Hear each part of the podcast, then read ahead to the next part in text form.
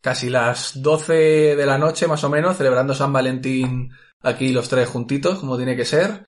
¿Qué tal? Tres tíos y tres cobayas, ¿eh? La combinación perfecta, creo, ¿eh? para San Valentín. Es mi mejor San Valentín en cinco años. Hombre, al ca- menos. cada una da para uno de nosotros, ¿no? Lo mejor es que hay algunos con pareja que están perdidas parejas, da igual. Aquí lo importante es grabar el podcast. ¿no? Eso es. Y aquí estamos por eso, ¿no? Ahora, ahora. Este programa va, dedicado, rendimos homenaje a las parejas caídas en el día de hoy, ¿no? Siempre nos quedará San Jordi, que es lo que importa en Cataluña. Bueno, pues chicos, mm, me hace mucha gracia porque justamente acabamos de hablar en el último programa sobre Parásitos y Parásitos es la película que, que lo ha petado en estos Oscars.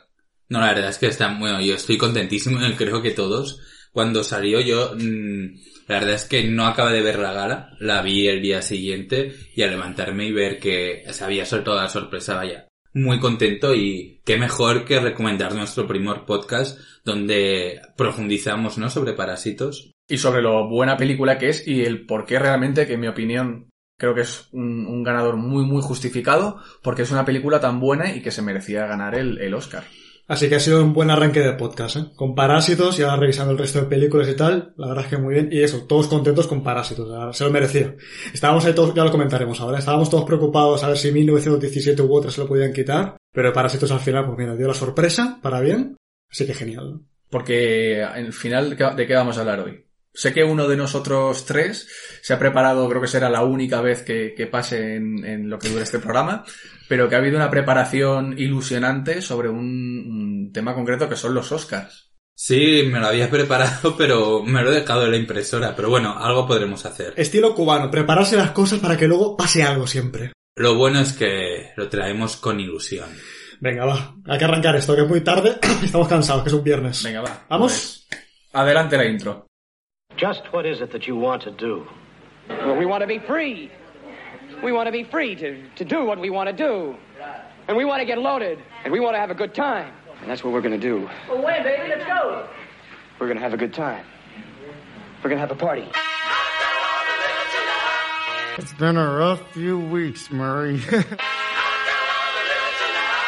Heil Hitler. Heil Hitler. Heil Hitler. Heil Hitler.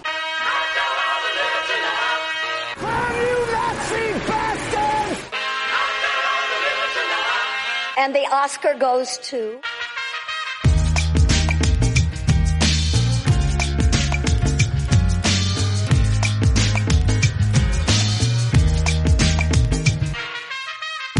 Muy bien, pues empezamos el, el, segundo programa dedicado a los Oscars. Antes de hablar de estos Oscars, yo creo que sí que nos convendría ver un poquito algunas de las noticias más relevantes de estas últimas semanas, porque hay algunas que yo creo que nos van a decepcionar. Por ejemplo, estamos de acuerdo con que Parásitos lo ha petado y es espectacular, ¿no? Sí. Bueno, pues la gente de HBO ya está preparando una adaptación televisiva, una serie de Parásitos, una miniserie de 6 horas de duración, según afirma la gente de Collider, en la que Mark Ruffalo, nuestro querido Hulk, sería el, el protagonista.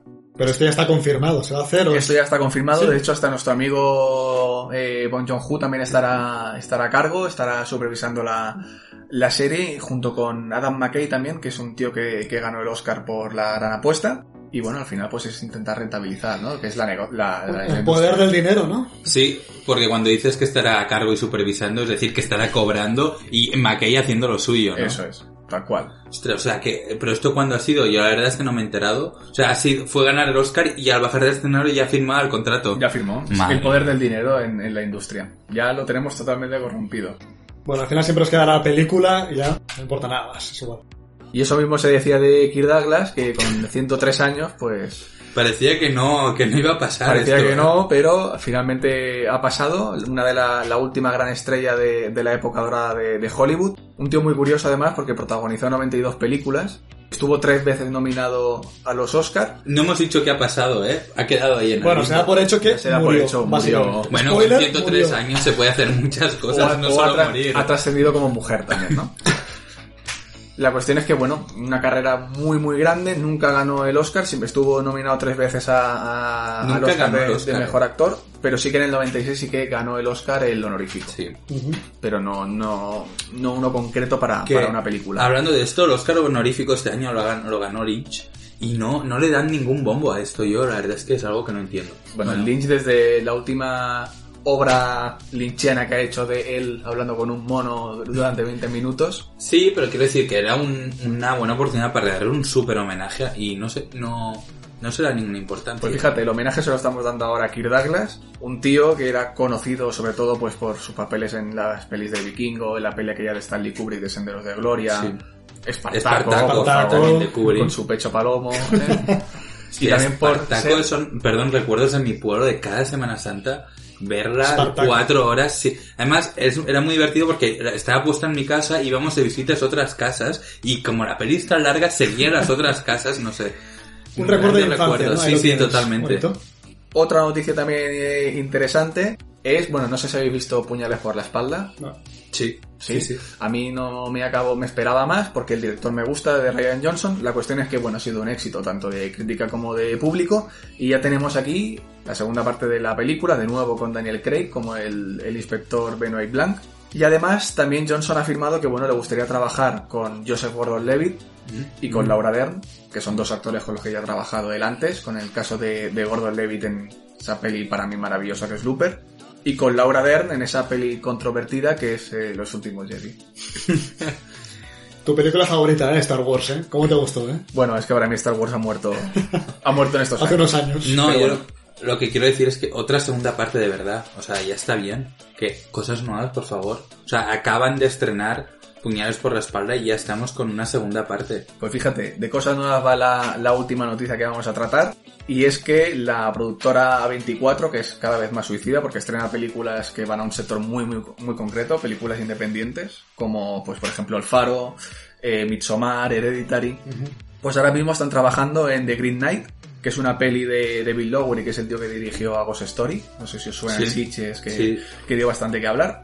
Y la verdad es que es, es bastante interesante la historia porque habla de Sir Gawain, que lo interpreta Dev Patel, que es el, el indio de El Stand Up. Millionaire, de Chappie. El que, indio. el- ¿Qué tenemos? El negro de Westworld, el indio de Slumdog Que, Millionaire. que creo que es británico. pues fíjate, un indio interpretando al sobrino más imprudente del rey Arturo.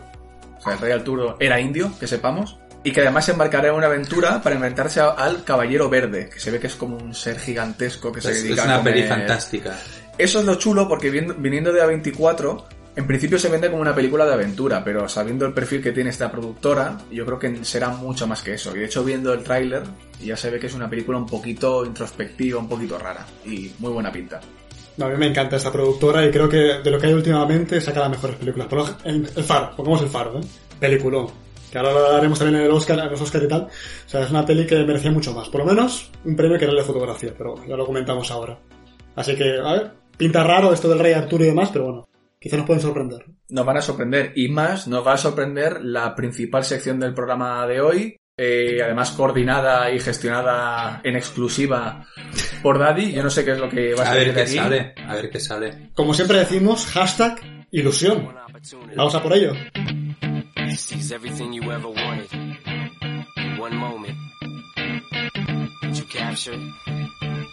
Let it slip. Yo. His palms are sweaty, knees weak, arms are heavy. There's vomit on his sweater already. Mom's spaghetti, he's nervous, but on the surface he looks calm and ready to drop bombs.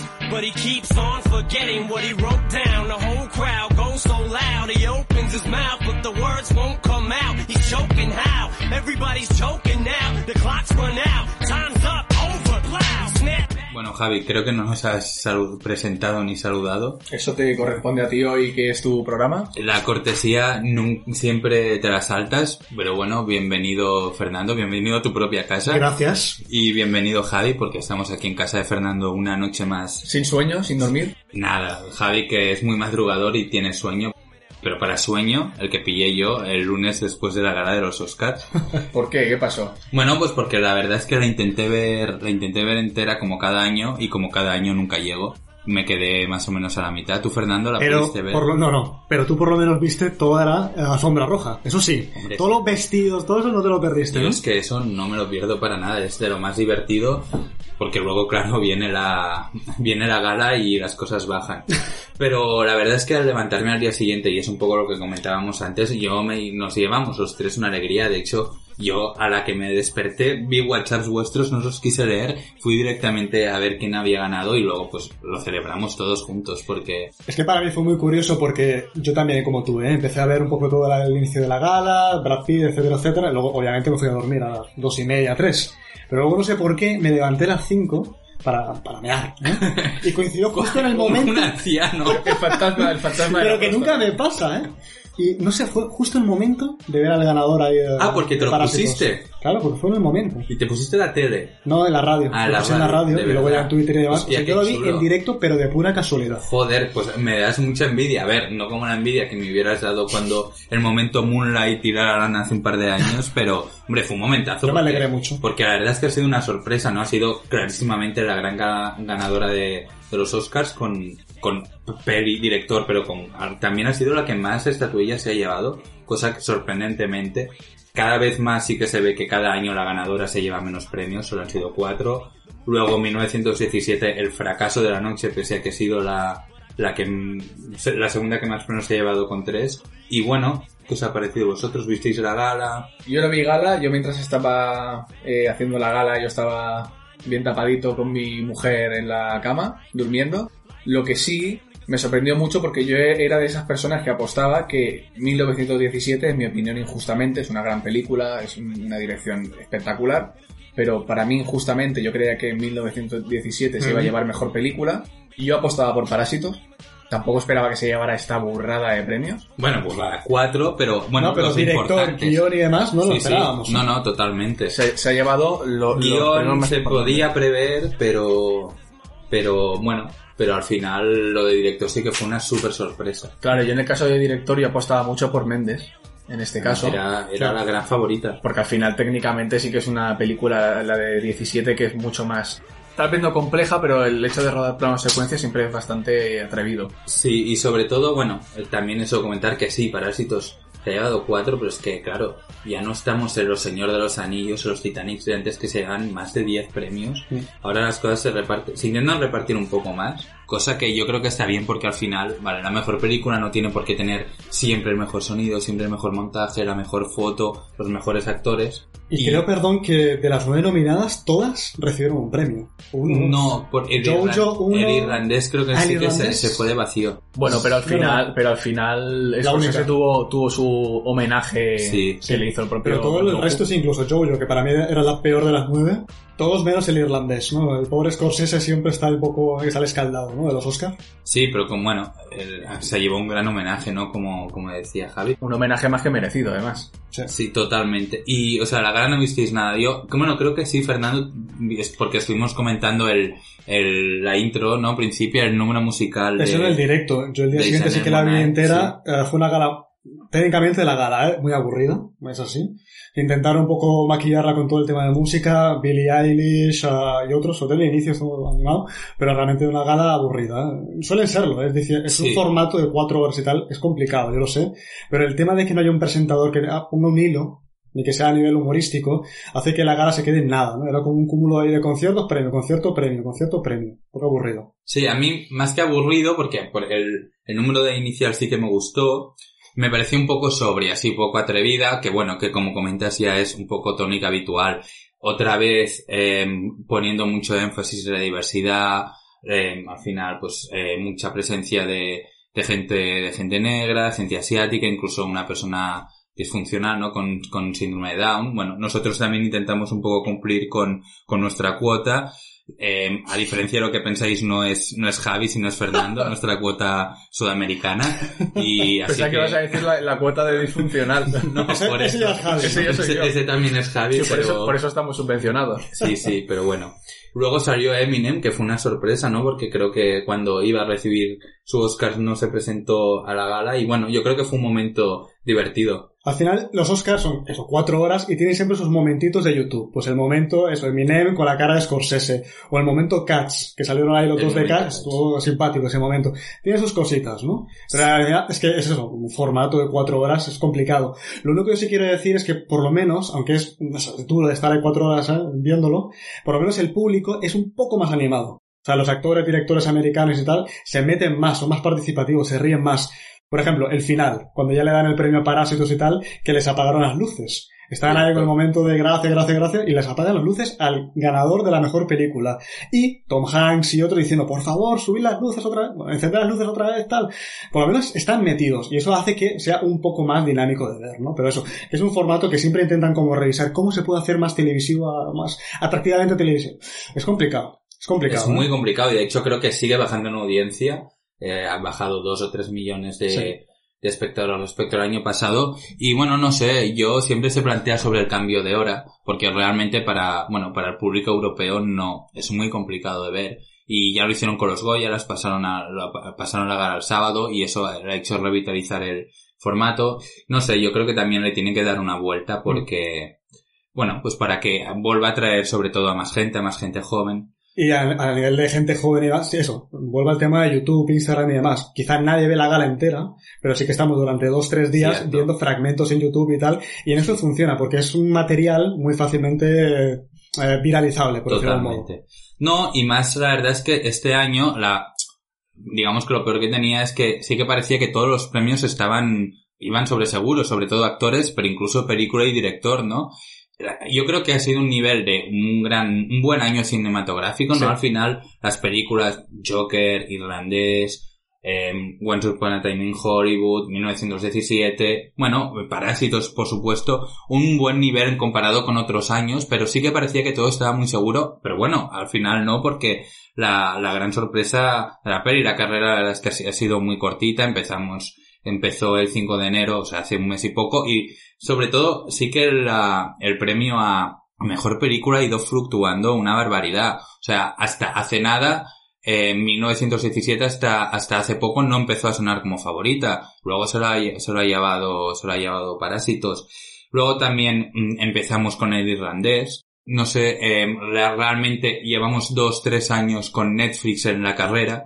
No sé, Intentándolo. intentándolo y no consiguiéndolo. No sé. Este año era mm, obvio que no iba a conseguirlo con Historia del Matrimonio, ni, ni siquiera con el irlandés, pero yo me quedo con el momento del año pasado cuando no ganó Roma. Exacto. Roma sí que tenía que ganar, ¿sabes? Y ahí quizá le hubiese quitado el título a Parásitos de primera película en habla no inglesa en ganar el mejor, bueno, la mejor película de Oscar. Pri- y primera película de una plataforma no, Sí. realmente no, de una productora no de cine, cine, ¿no? Pero aunque le esté costando a Netflix eso, conseguir el gran trofeo que es el mejor película, incluso el mejor director, se va colando por ahí. Es decir, mm, que siquiera la actriz, por ejemplo, de Historia Sí. del Matrimonio, Dern, otro, Dern, va colándose poco a poco Netflix. Es complicado, pero bueno, por lo menos lo va consiguiendo poquito a poco. Pero es que acabará cayendo porque es que al final la, la academia no puede dejar de banda a directores como Scorsese, por ejemplo, ¿no? y que al final llega un punto en el que la gran mayoría de, de producciones, al menos la- las, digamos, las que no tienen una financiación tan adecuada para el cine, se van a ir a Netflix. Y es lo que tú dices, tienes actores de, de renombre que cada vez están yendo más a este tipo de, de plataformas,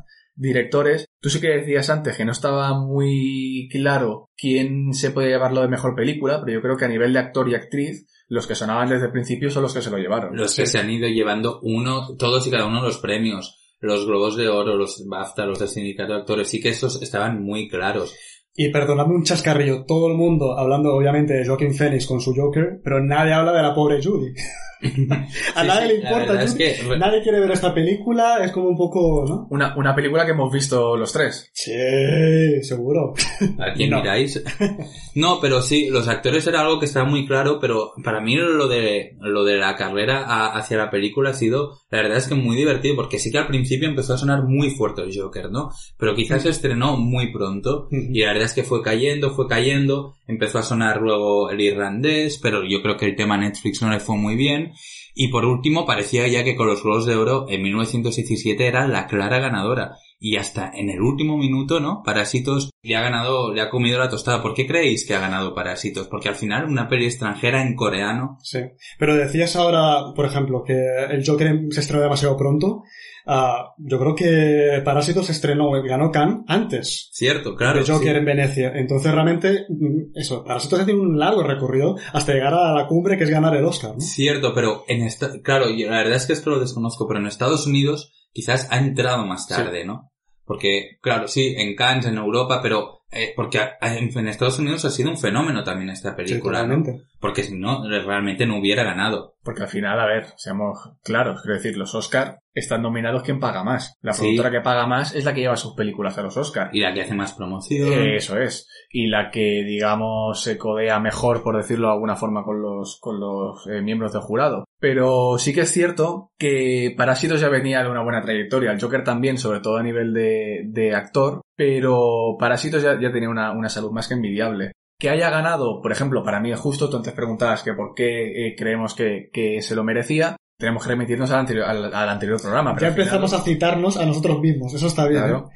Pero es así, es decir, para mí técnicamente Parásitos era la mejor película. Que hubiese ganado 17, quizá en otro año lo hubiese conseguido, pero se le coló Parásitos. O El Irishman, eran buenas películas. Este año había muy buen nivel, ¿no? Opino lo mismo. Sí. De hecho, no sé si os parece que repasemos un poco todas las películas, yo creo que a excepción de Parásitos, porque nos volvemos Sí, a remitir, ¿no? falta. Al podcast anterior, un poco las que estaban, las que estaban nominadas, ¿no? Podemos empezar por 1917 de Sam Mendes. También la cara que se le, no sé si habéis visto el Sí. vídeo, la cara de Sam Mendes cuando anuncian que Bon Joon-ho es el, el ganador es de en plan, no me- o sea, ¿qué ha pasado aquí? Él No. estaba seguro que iba a ser suyo, como la gran mayoría creíamos que iba a ser así. Sí, pero disimula un poco, tío, ¿no? O sea, joder, que son, son compañeros y de hecho, como tú has dicho antes, el discurso de Boyonhu se ve lo, lo agradecido que está, lo agradecido que está a Scorsese por su trayectoria, a Tarantino por siempre, co- siempre hablar de él, ¿no? Incluso llegando a decir que él si tuviese una motosierra dividiría el Oscar en cinco. Ya. A ver, yo creo que ahí se pasó. Bueno, sí, se pasó porque de las que estaban nominadas a Mejor Película, no todas, en mi opinión, se lo podían merecer. Por ejemplo, 1917 creo que sí que era. Sí, No era es una mejor, peli, pero... bueno, pero es una peli muy de Oscar. Es O sea, una que no hubiese chirrado si hubiese ganado, muchísimo menos. Es muy Hollywood. Sí, no, la verdad es que es una peli que técnicamente es un espectáculo, ¿no? Me Hubiera encanta. sido un poco el renacido, ¿no? En su momento que técnicamente fue una peli que sorprendió mucho. Sí, pero el renacido era de Iñárritu y Iñárritu es el mal. Cierto. Totalmente. Directamente. ¿A vosotros gustó 1917? Eh, sí, sí con peros, pero a nivel general sí. El pero técnicamente es una pasada. Yo, por ejemplo, no sabía que iba a ser un plano secuencia con- no continuo porque son cinco o seis planos, pero sí que es muy Sí, chula. de hecho hay un corte claro, ¿no? Que es cuando el, eh, bueno, cuando cae y se desmaya. que Es, es como una versión actualizada, por decirlo de alguna forma, de la Odisea. Lo único que, bueno, es la crítica que yo hago, no solamente con esta, sino con todas las películas bélicas, que al final es los alemanes son muy malos, los británicos o los americanos son muy buenos. Y esto, esta película también peca de ello. Por ejemplo, Malditos Bastardos de Tarantino, una de las cosas que me gusta es que no juega tanto con esta dualidad de alemanes eh, malos y aliados buenos, sino que hay personajes que cada uno tiene su código y tiene su- sus grises. Estoy de acuerdo contigo, pero también el formato de la película hacía difícil que te pusieses en el lado de los alemanes, porque al final esta película es como un videojuego. Tú vas persiguiendo ahí a primero a la pareja, luego solo a uno, ya empezamos con spoilers. Ah, entonces es muy difícil leer el punto de vista de la gente que está enfrente, de los nazis en este caso. Bueno, no nazis, eh, de los alemanes, porque era la Primera Guerra Mundial.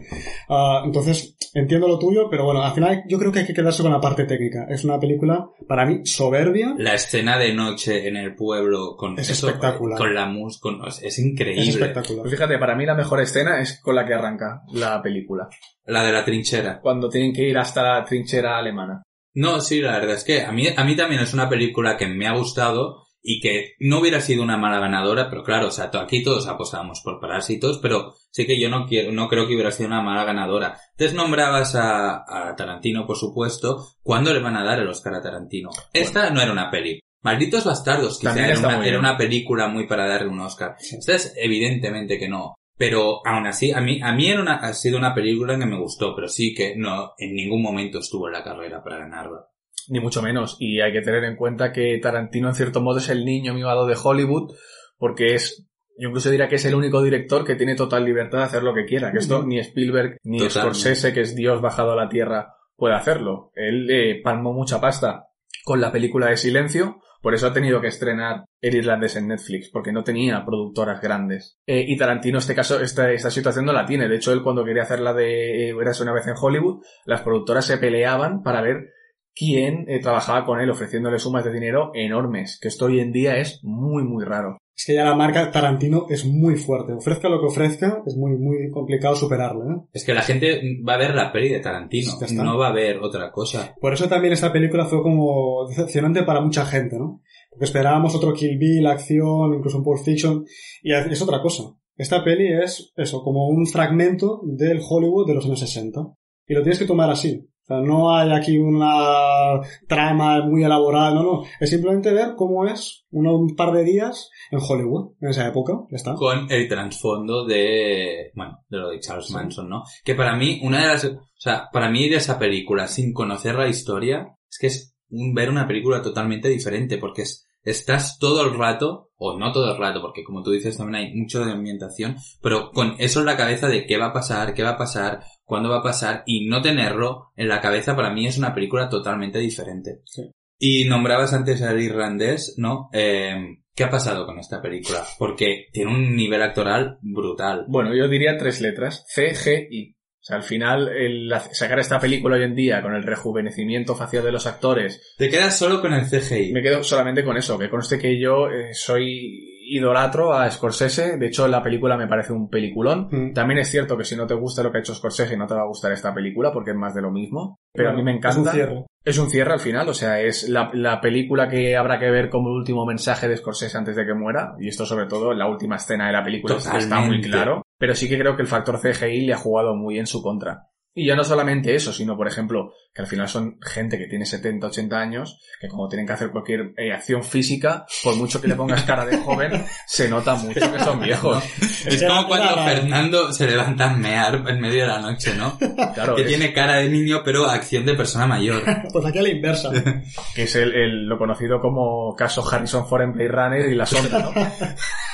Era muy raro ver a De Niro moviéndose como si fuese un, un tío de 40 años, pero claro, que no es un tío de 40 años, lo que decía Javi. Es un poco Pero en- pero quitando eso, quitando eso, el CGI, las tres letras, es una muy buena película, pero lo que decía Javi al comienzo, es decir, le falló el formato. Porque, a ver, son tres horas y media, no pasa nada, como si son seis horas, es Scorsese, se puede ver, pero no en Netflix, es una peli para verla en una sala de cine. Totalmente. De hecho, había tutoriales de YouTube de cómo ver la Claro, película por partida tipo en serie. Sí. Es algo que yo nunca, la verdad, para mí me parece una de las anécdotas de la película, ¿no? Esta cosa extra, extra, bueno, extra cinematográfico que me ha parecido muy curioso. Pero es que también lo hablamos y vuelvo a citar, bueno, la temporada anterior, o programa, ¿no? programa de mierda, como diría Javi, que hablamos de, bueno, de otra película de Netflix, de Roma, que realmente es el formato. Es que ver eso en la sala de cine es muy diferente a verlo en el móvil, eh, que hay mucha gente que lo ve en el móvil, el irlandés o Roma, es un delito para mí, o verla aquí en televisión, pero bueno, en tu casa a las 12 de la noche bastante cansado. Entonces, esto quieras que no, pues el público es como una barrera. En Netflix está muy bien para ver, yo que sé, Stranger Things y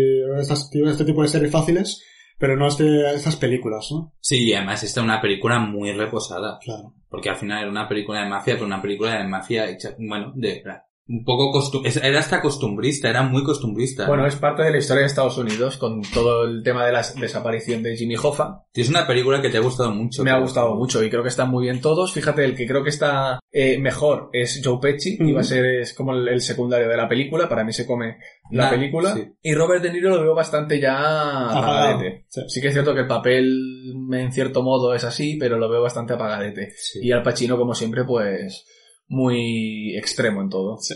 Pasó de rosca, ¿no? Pero Pesci es que Pesci se saca la se come la película. Y realmente, solo porque has estado Brad Pitt, ¿no? con algo pasa, eh, bueno, eras una vez en Hollywood, ¿no? Que también es un papelón, ¿eh? Pero Pesci también se merecía el premio a mejor actor secundario. Es que, es que la, la categoría de mejor actor secundario, o sea, el nivel actoral este año es impresionante. Es que es Tom Hanks, Anthony Hopkins, Al Pacino, Joe Pesci y Brad Pitt son todo absolutas estrellas. Sí. Que cualquiera que se hubiera llevado seguramente merecido, ya no por su película, sino por cualquiera de su trayectoria, ¿no? Mm.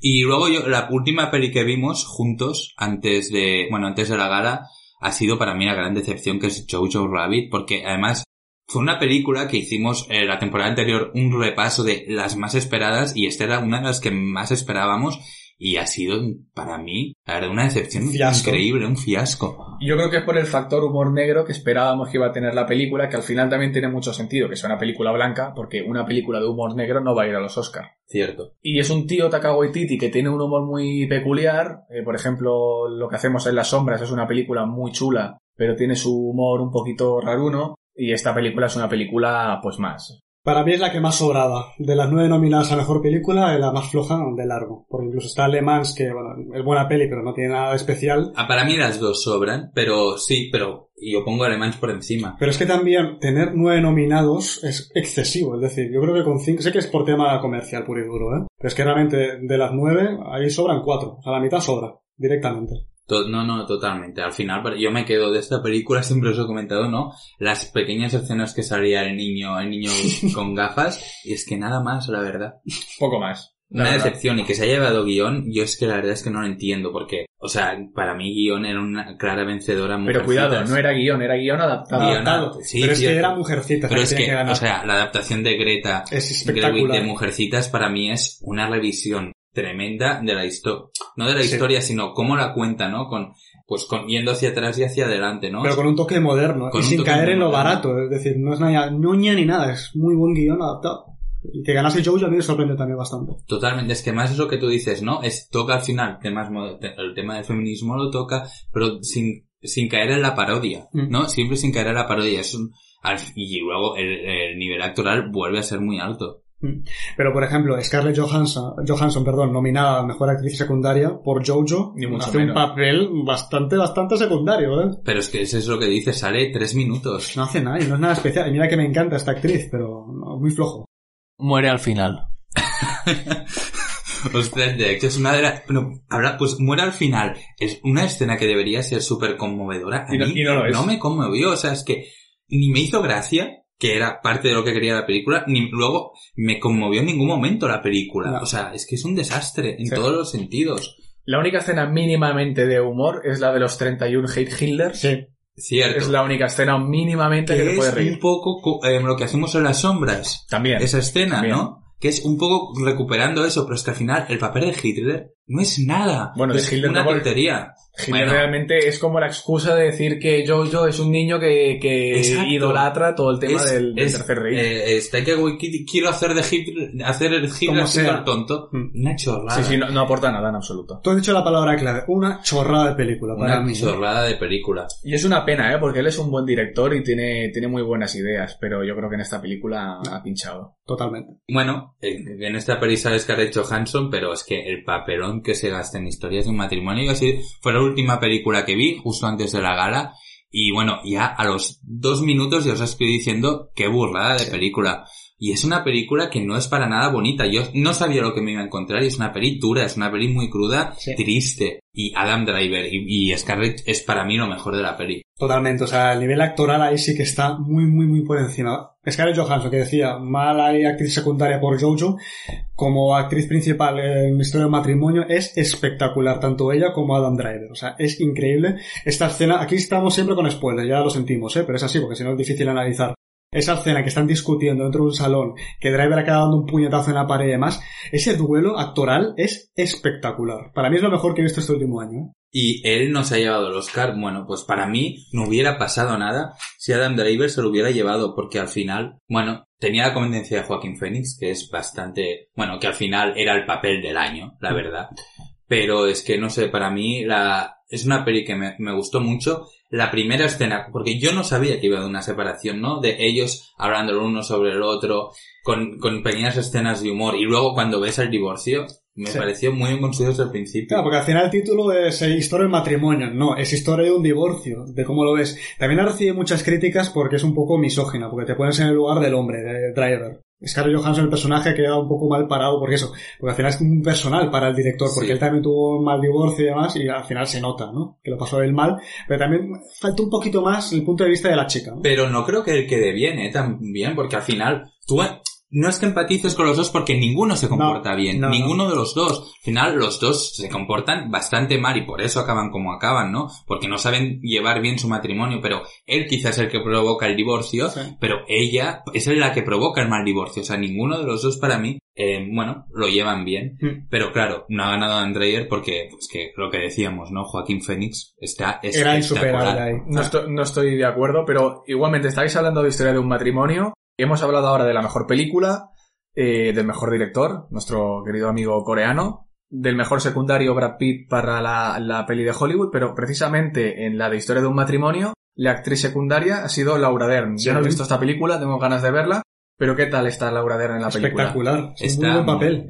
Es- hace de abogada de, de Scarlett Johansson, eh, hace un papelón para mí. Es que esta actriz me encanta. Ya desde ah, Big Little Lies de la serie HBO, es que esta chica me encanta. ¿eh? Yo me creí un poco con ella porque es la de Parque Jurásico y de- estuvo desaparecida porque era, estaba como en la lista negra de actrices y verla ahora con estos pedazo papeles a mí me alegra mucho, pues muy buena actriz, ¿no? Totalmente, la verdad es que hace, hace que odies a los abogados. Porque tanto ella como Ray hace, o sea, hacen unos papeles de, de gentuza. Pero, pero la verdad es que está muy bien, ¿no? Y, y parece que está siendo un renacer otra vez de, de Laura Dern, que, que gana su, su primer Oscar, al igual que, bueno, ya lo hemos nombrado, pero que Scarlett no llevará ningún Oscar, y de hecho, son sus dos primeras nominaciones este año, este año. ¿Cómo puede ser? Lo que es una auténtica estrella, y la verdad es que no, no llevaba ningún Oscar. Pero estas sorpresas pasan, ¿eh? Totalmente. Con Brad Pitt, Brad con Pitt, su DiCaprio, primer-. Su primer Oscar como actor también, Brad Pitt, es que la Con verdad DiCaprio es hasta hace poco también. DiCaprio está hace nada. Pero es que yo creo que hay una tendencia y aquí seguramente vamos a saltarnos a René Selberger con la película esta de Judy porque no, No la he no- visto, la hemos verá. visto. Pobre René, por Pobre, favor. nadie habla de ella, pobre. Para, yo, para mí era el Oscar de Scarlett, ¿eh? O sea, es que... Pero sí que es cierto que hay una tendencia en estos últimos Oscar que es como a recompensar actores por una carrera pero de forma encubierta. Es decir, Scorsese con la película de Infiltrados, que es un peliculón, pero no es la gran película de su trayectoria. Brad Pitt, por ejemplo, en mi opinión, está muy bien en la película de Tarantino. Para mí es el mejor de la película, pero tampoco es su gran actuación. Totalmente. Y aquí llegamos al pináculo más controvertido que es Joaquín Phoenix como mejor actor por Joker. Yo estoy de acuerdo en Joaquín Phoenix y mejor actor, pero no por Joker. Tú se hubieras dado en The Master, quizá. Por ejemplo, The Master creo que hace un papelón y está Bueno, es mucho que mejor. para mí eso es lo mejor de la... Bueno, a mí, que The Master la tengo que recuperar, ¿eh? Porque hace tiempo que no la veo. Pero no me acabó, o sea, todo el mundo, la verdad es que voy contra corriente, ¿no? Porque a todo el mundo le ha flipado The Master. Yo no acabé de entrar, pero sí que el papel de él, bueno, es que luego tuvo las bajadas, luego salió en The Master, pero Javi, yo creo que tienes que reconocer que se come la película. Hombre, claro, es que la película está hecha eh, a medida para Joaquín Phoenix. Y no hay más. No, a ver, es decir, la peli a ti a mí no nos gustó, a Alex sí, bueno. Pero es que también qué rivales tenía, o sea, tenía a Jonathan Price por Los dos papas, buen papel, pero tampoco para ganar el Oscar. Y una película de Driver de también, pero no para ganar. Antonio Banderas, Dolor y Gloria, DiCaprio, eres una vez en Hollywood. Es decir, es que era muy obvio que iba a ganar Joaquin Phoenix. Porque el resto sí hace muy buenos papeles, el resto de actores, pero no a su nivel. Porque también es un papel el Joker, ¿eh? Que sí, la película es muy facilona y demás. A nivel actoral, ya solo con esa escena ahí con la espalda torcida y demás, y todo, todo lo que hace, ¿eh? la evolución que tiene el personaje, eh, hace que se mereciese este Oscar sí o sí. Porque tampoco tenía ningún rival, como estoy diciendo. Sí. Y sobre todo sorprende, ¿no? Que la, la ganadora de la película no tenía ni un, o sea, Parásitos, ningún actor nominado, ¿no? que se decía que podría haber salido uno, pero, Pero no ¿cuál? Porque realmente es como bastante equilibrado, ¿no? Hay un montón de actores, todos muy buenos, pero no hay ninguno que destaque, ¿no? Para recibir Y, quizá y los- por eso, de hecho, eh, recibieron todo, todo el casting, el premio del sindicato de actores, que es lo que tú dices, ¿no? Que es un poco coral. el conjunto, exactamente.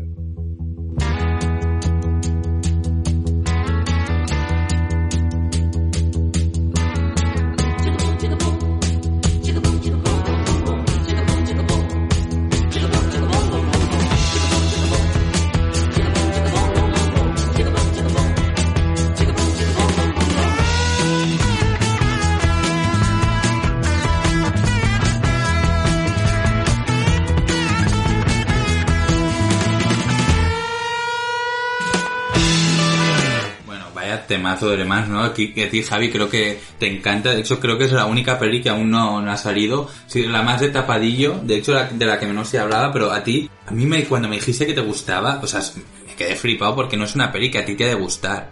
Bueno, de hecho, a mí no me gustan los coches. Cuando se anunció esta película que hablamos en el anterior eh, programa, que no episodio, sino en el anterior podcast, yo pensaba que iba a ser una película más corporativa de Ford y de Ferrari como empresas. Aquí va más al alma a una historia real de cómo se fabricó el primer bólido de carreras de, de Ford. Y me gustó mucho sobre todo porque eh, me rompió las expectativas. Yo pensaba que al ser una película americana, al final Ford, tanto el presidente como los trabajadores, iban a quedar como los héroes. Y sí que es cierto que, eh, concretamente una escena del final de la película, que podemos decir perfectamente, cuando ya ha acabado la gran carrera, Ford de lo que le interesa prácticamente es el dinero, es eh, la reputación que ha ganado con esta carrera, pero al final en sí hay un, digamos, un giro inesperado que al final el ganador no es quien creíamos que iba a ser y eh, Enzo Ferrari lo que hace es que desde la tribuna le saluda, le, le quita, se quita el, el sombrero ante el, el personaje de Christian Bale como reconociendo que realmente él ha hecho una buena carrera, mientras que los otros están preocupados de quién ha ganado y de cuál es el bolido más rápido, ¿no? Entonces me gusta este honor, digamos, que hay en el personaje de, de Ferrari. Y una buena película en su conjunto. Una película para mí correcta. Obviamente, no tenía ninguna posibilidad de ganar ah, el Oscar a la mejor película. Pero es una muy buena peli, eso. Es lo que siempre digo, que es una peli que no te esperas nada, como le pasaba a Javi, y luego al final te sorprende. A mí me gustó. No, totalmente al final. A mí, o sea, flipo cómo hablas de, de la película. Es una película que Compara te pega esto nada. con Joker. Sí, sí, que es una película que te pega mucho más. Eh, correcto. Pero tu haterismo al final también te puede un poco y vas a por, bueno, una peli que es una peli totalmente, no sé, noventera de hace, que, eh, que antes en los Oscars estaba lleno de Sí, estas sí, pelis. clásico de Oscar. Pero que ahora que estaban más atrevidos, yo, a mí me sorprendió mucho ver esta peli. A mí es lo que te dicen, es una peli que me gustó, pero tampoco mucho más. O sea, los dos actores están bien, la historia es interesante. A mí, por ejemplo, Rush, que también va de Fórmula 1, sí. me gustó mucho más. Que es la de Ayrton Senna y no recuerdo quién es el, el, el otro, el, el- el que interpreta a Chris Hemsworth. Sí, em, No, perdona, no sé, No, no sé es, es Senna, Niki ¿eh? Lauda. Niki Lauda. Niki Lauda, exacto. Niki Lauda. Es una película esta de Le Mans que si no hubiese estado nominada no hubiese pasado nada. Es decir, uno va al cine, qué buena película, ya está. Pero quizá, bueno, nos sorprendió viéndola ahí en los Oscars, ¿no? Y ha ganado dos Oscars. Dos, que no está mal, ¿eh? Que es una, o sea, para, y yo creo que, bueno, no es que no optara, pero en- estaba súper de tapadillo y al final se lleva dos Oscars. Montaje son de sonido. mon- y, y, mo- no, montaje y edición de sonido. Ah, vale. Que al Que final yo nunca entiendo que, cuál es la diferencia entre mejor sonido y edición de sonido. Javi, iluminanos, por favor. Bueno, al final edición de sonido es, digamos, cómo se fabrica el sonido. Por ejemplo, yo pego un puñetazo, pues cómo hago que suene ese puñetazo, o hago que aparezca un velociraptor, cómo hago que suene ese velociraptor, que por cierto muy interesante en Parque Jurásico como lo, como lo explican. Y luego sonido ya es más el montaje propiamente dentro de, de la edición de la película. Por eso en 1917 se llevó también el mejor sonido, porque es una película en la que abunda un montón, pues todo tipo de sonidos, cómo, cómo cuadra en el, en el montaje. Y en el caso de, de Le Mans, en sí es cómo eh, se fabricó el sonido este de los coches, eh, cuando los están fabricando, de las carreras. O sea, sí que normalmente son dos premios que van de la mano y aquí, bueno, los entendidos sabrán. Yo hablo desde la ignorancia a nivel de sonido, como ha quedado demostrado durante estos meses hablando de cables, micros y demás. ¿Realmente hace falta dos Oscars para esto? ¿No a unos genéricos de sonido a secas? Yo creo que sí, porque es que realmente no son, no son, no es lo mismo. Es como decir el, el director de, de fotografía y el director, la dirección artística. Vale. Al final la dirección artística es pues eh, el color de una película, el tema del mobiliario, pero tiene que estar en relación con la dirección de fotografía, pero no es exactamente lo mismo. O con, con la dirección de vestuario, ¿eh? Pero no es exactamente lo No, mismo. no, perfecto, perfecto. No, y al final este, estos títulos que a casi nadie le importan, bueno, por lo menos te da visibilidad de que el cine no es solo dirección, mejor película, hay muchas más cosas. Hombre, la visibilidad que le dan dos Oscars a Alemán 66 es una barbaridad al final. Por ejemplo, 1917, que era la gran, la gran película que tenía que ganar, se ha llevado solo otro más. Y también dos son de, mon- no, son, dos son técnicos, como, como hemos dicho, mejor sonido, mejor foto y mejores efectos visuales. O sea, los tres realmente son técnicos. Que también efectos visuales, yo creo que nos sorprendió a muchos porque esperábamos que ganase, bueno, en Game, ¿no? Vengadores. Sí, porque esta es una categoría que normalmente ganan películas así más de superhéroes, Sí. de acción, Pero no, digo que a nivel de efectos visuales, 1917 estaba viendo making of y demás, y realmente tiene mucho mérito la recreación que hace. Por ejemplo, la escena esta del pueblo, cuando el chico, el soldado, se mete en el pueblo y demás, todo eso casi es digital. Y no lo parece, ni mucho menos. Cuando obviamente tú ves en game, sí que sabes que todo es ahí animación pura y dura. Pero en 1917 no sabes qué es ahí una ruina o qué es ahí hecho por ordenador. Así que tiene mucho mérito, pero eso, que nadie se lo esperaba. Yo creía que iba a ganar Marvel ahí, ¿no? Sí, totalmente. Y luego ya la última, no de las que, bueno, que fue realmente la primera, ¿no? Que ganó Parásitos, que esta sí que era una peli que estaba cantada. O sea, las casas de apuestas, porque creo que lo miré, se pagaba a 1,0001, no que Parásitos se, se la iba a llegar.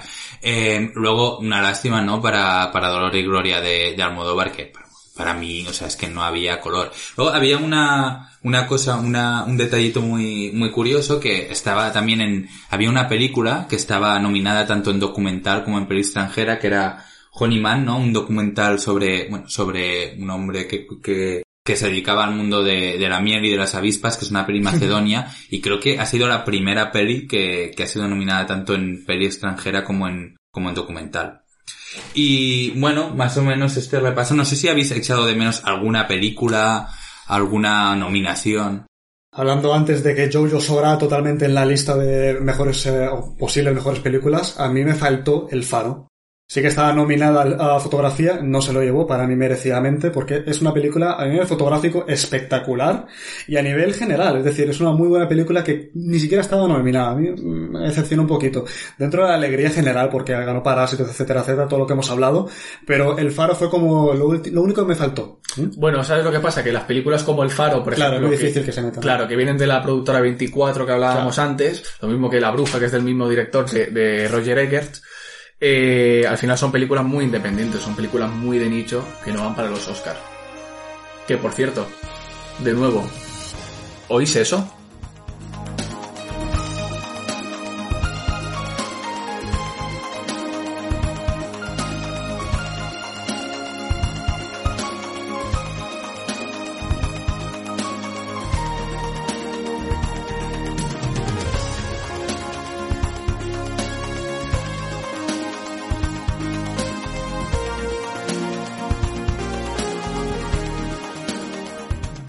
Arrancamos ya el segundo y otras mierdas. ah, con, obviamente, el himno del PSOE, porque al final aquí el que está hablando es un puto sociata, y lo digo con- desde el cariño que me tengo a mí y a mi partido. Aquí a mí me ha costado mucho empezar con un himno del PP, como ya haremos en los siguientes programas, ¿eh?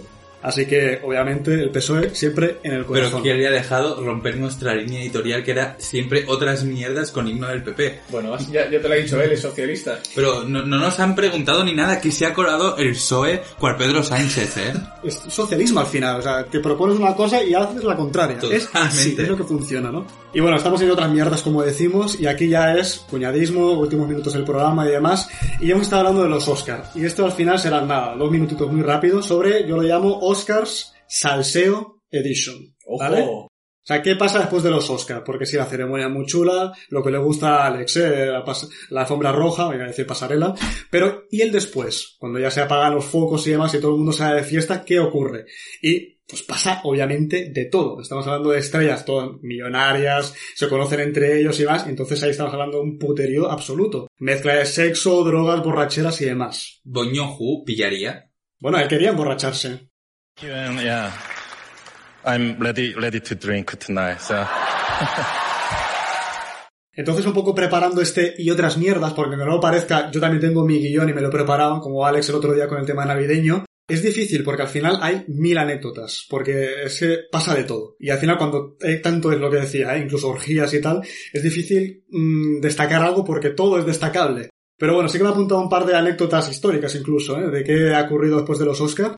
Y hay cosas pues curiosas, a ver qué, os parecen y si os sonaban, ¿no? Por ejemplo, bueno, hay temas de incluso de los 50 y tal, pero bueno, en una cosa reciente, por lo que hablábamos, ¿eh? que todo el mundo se queda un poco eh, trastocado con estas fiestas. En el 2014, por ejemplo, eh, nuestra amada eh, Jennifer Lawrence pilló tal borrachera, y esto me gustó mucho porque es eh, literal, o sea, Jennifer Lawrence pilló tal borrachera que hasta Miley Cyrus, nuestra Hannah Montana descocada, que siempre está ayudándolo todo, incluso Miley Cyrus tuvo que decirle que se controlase. Porque estaba en una fiesta, bueno, la típica fiesta de, de Elton John, vomitando, pidiendo liarse con todo el mundo, o sea, estaba la tía, pero dándolo todo. ¿Por qué no estábamos allí? Qué pena, qué pena no estar allí, ¿eh? Totalmente. Es que ojalá. Y ¿eh? esto fue antes o después de que se filtraran todas sus fotos. Pre, pre o post. El pre o post, que siempre es algo que hemos tenido, ¿no, Javi? Del pre Miley, el pre, no, siempre con Miley Cyrus el pre era Disney y el post es ahora. Pero es que aquí Miley Cyrus fue la niña buena, la mala era Jennifer Lawrence. Aquí la que se estaba ahí, bueno, ah, igual, eh, que haga cada uno lo que quiera.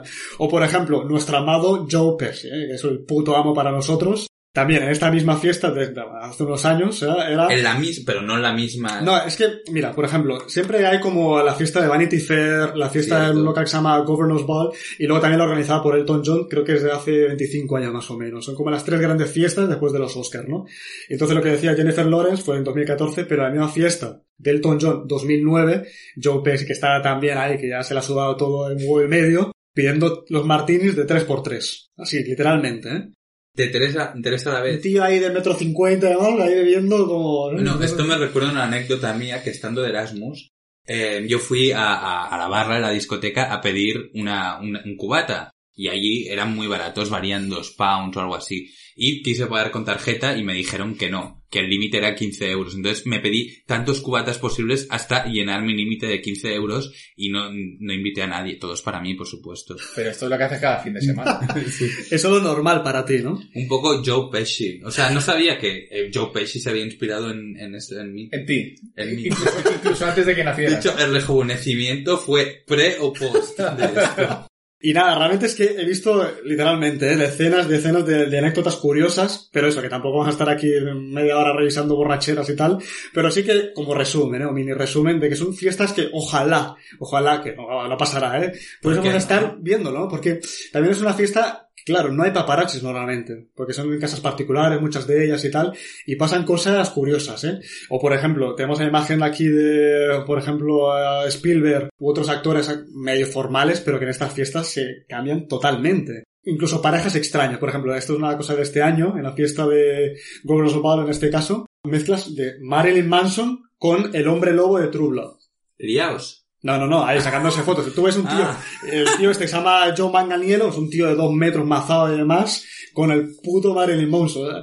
Es que, Manson, perdón, es que son unas mezclas y así en general, ¿eh? Es una fiesta muy curiosa, ¿no? Y hoy en día, sí, digo que no hay paparazzis, pero claro, todo el mundo con Instagram, eh, Twitter y demás, se ven cosas muy, muy chulas, ¿eh? Simplemente eso, o sea, que es que lo que no pasa ahí eh, es que no va a pasar en ninguna otra parte del mundo y solo para rematar, ¿eh?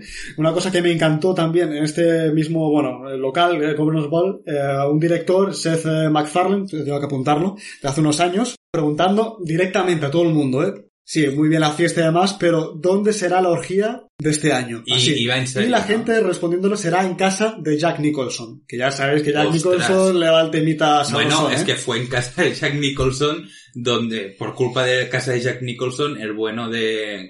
O sea, el que le mataron a la mujer en la pérdida de Tarantino. Sí, Roman Polanski. O sea, exacto, joder, que no me Momento el lapsus de ¿qué hora Sí, es? Es que es muy tarde, la una. O sea, Roman Polanski fue en casa de John Nicholson donde tuvo, bueno, donde John violó... Nicholson es- es el hermano.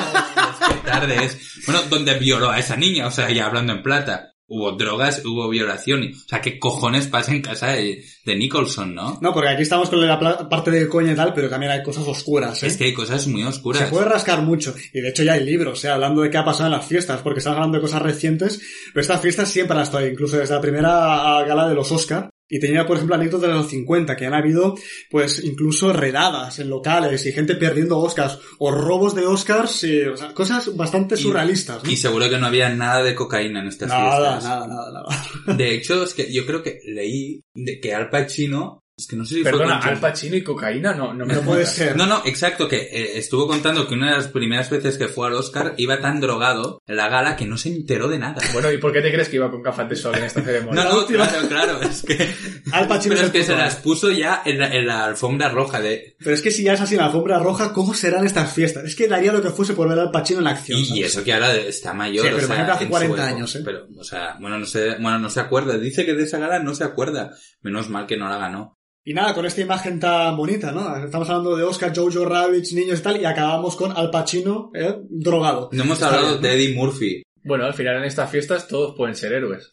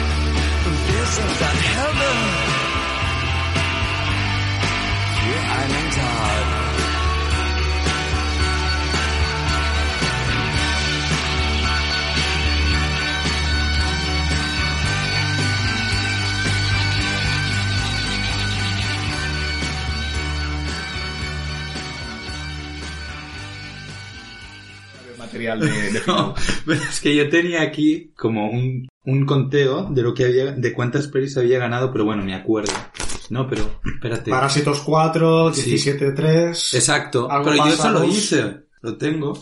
Lo tenía. ¿Pero has hecho, has hecho algo para este programa? no? Muchas cosas, tío. No he hecho cosas, nada. tío. Pero Pero- lo que va a decir lo, se lo comieron las cobayas. Premios por película. O sea, fíjate, eh, mientras está grabando el podcast, buscando la información de la sección en un minuto antes de empezar, ¿eh? Muy bien. Tío, te juro que yo lo tenía esto. Ah, sí, sí, sí, perfecto. Venga, vamos. ¡Vámonos! Ya lo tengo.